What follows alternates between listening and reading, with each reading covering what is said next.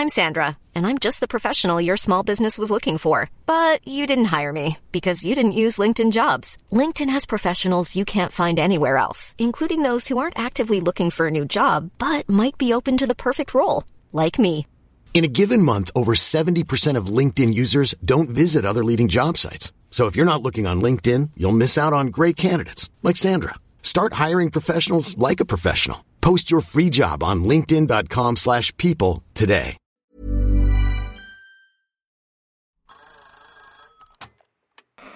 Hola. Hola. Hola. Hola, hola. ¿Estás ahí? ¿Quieres saber lo que está pasando en tu país y en el mundo en pocos minutos? Te lo cuento.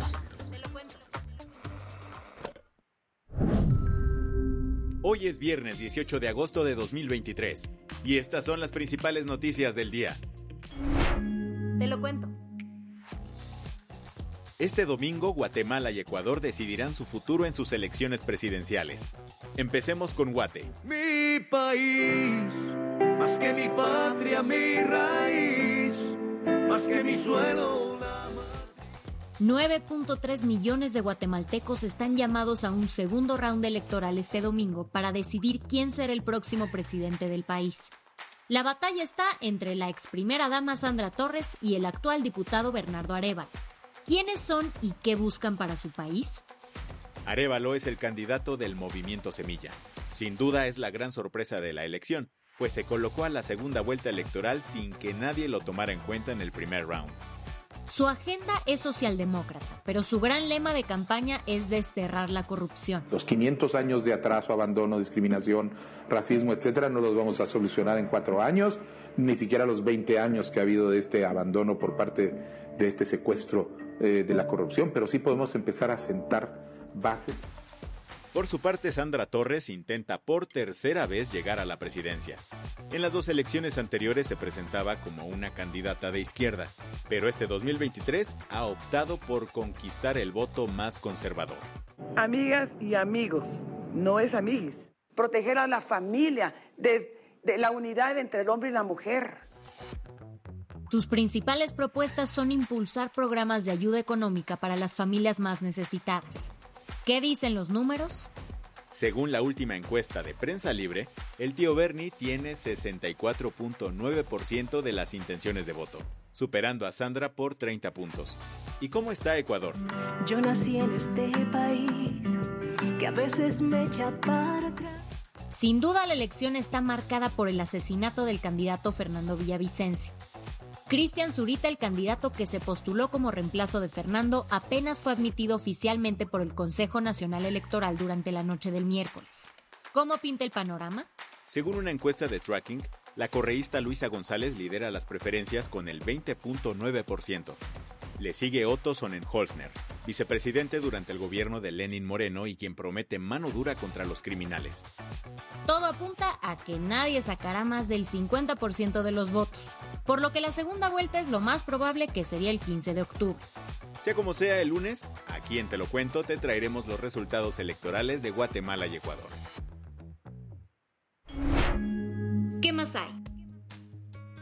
Tenemos actualizaciones sobre los cinco jóvenes que desaparecieron en Jalisco el pasado 11 de agosto. La Policía Municipal de Lagos de Moreno descubrió este miércoles restos humanos calcinados en una finca de la comunidad de La Troje. Esto fue confirmado ayer por la Fiscalía de Jalisco. Además informó que las autoridades ya trabajan en los dictámenes forenses para identificar a las víctimas.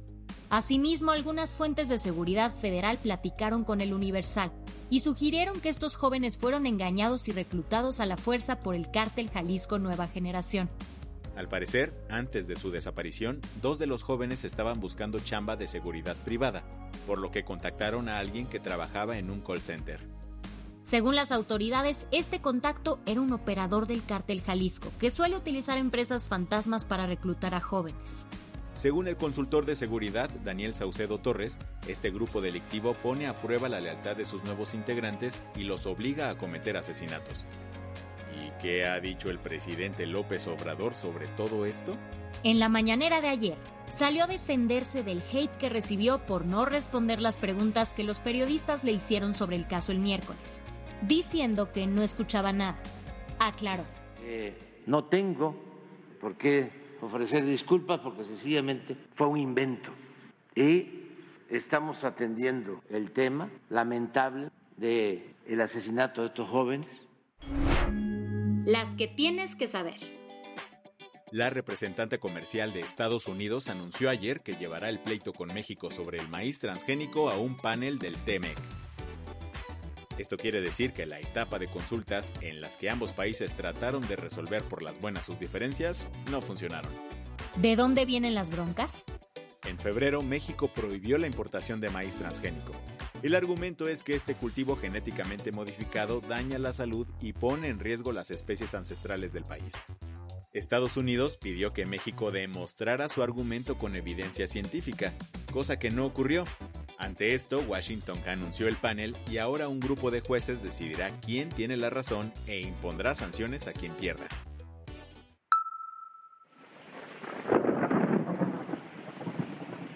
Será mejor que tomes tus precauciones, ya que la onda tropical número 22 se convirtió en el huracán Gila. Durante la tarde de ayer evolucionó rápidamente a categoría 3, con vientos de hasta 195 kilómetros por hora. Al cierre de esta edición se ubicaba a unos 715 kilómetros de las costas de Cabo San Lucas en Baja California Sur. Sin embargo, ya está afectando a unos 14 estados como Nayarit, Guerrero, Guanajuato, Estado de México, Morelos y la Ciudad de México. Se espera que en los próximos días Hillary alcance la categoría 4, provocando oleaje elevado en las costas de Jalisco, Colima y Michoacán, que podrían resultar en inundaciones y deslaves. Un fuerte temblor de magnitud 6.1 azotó el centro de Colombia. Según el Servicio Geológico Colombiano, el epicentro se registró en el municipio de El Calvario, en el departamento Meta. La alcaldesa de Bogotá, Claudia López, informó de una muerte relacionada con el sismo, luego de que una mujer en pánico se lanzó de un décimo piso. Al cierre de esta edición no se reportaban más víctimas. En cuanto a daños a infraestructura, la Defensa Civil avisó que se rompieron ventanas de algunos negocios, mientras que las autoridades municipales de El Calvario informaron que dos viviendas quedaron totalmente destruidas. Los líderes de Estados Unidos, Japón y Corea del Sur quedaron de verse hoy en Camp David, la residencia vacacional de Joe Biden ubicada en Maryland. El objetivo de su reunión es crear una alianza trilateral tanto militar como económica que pueda ponerle un estate quieto a Corea del Norte, que lleva rato amedrentando a Corea del Sur con amenazas nucleares. También busca ponerse al tú por tú con la hegemonía que tiene China en la región si todo sale bien, Washington tiene en la mira realizar esta REU cada año. La del vaso medio lleno.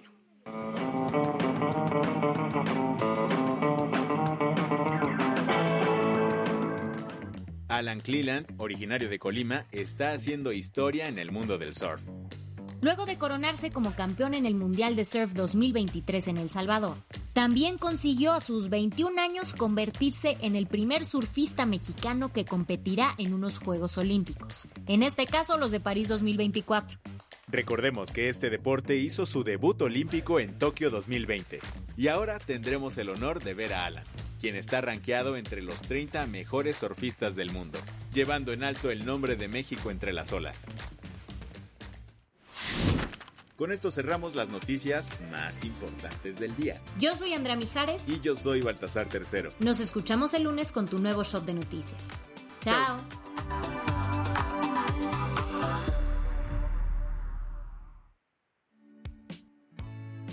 El guion de este episodio estuvo a cargo de Aisha Yanavi y Lucía Corona. Paula Gándara es la editora del guion y la dirección editorial es de Sebastián Ermenger. Gelúe Santillán es la directora creativa y el diseño de sonido está a cargo de Alfredo Cruz. ¿Quieres estar al día? Nos encuentras como arroba te lo cuento en Instagram, TikTok, Snapchat y Twitter.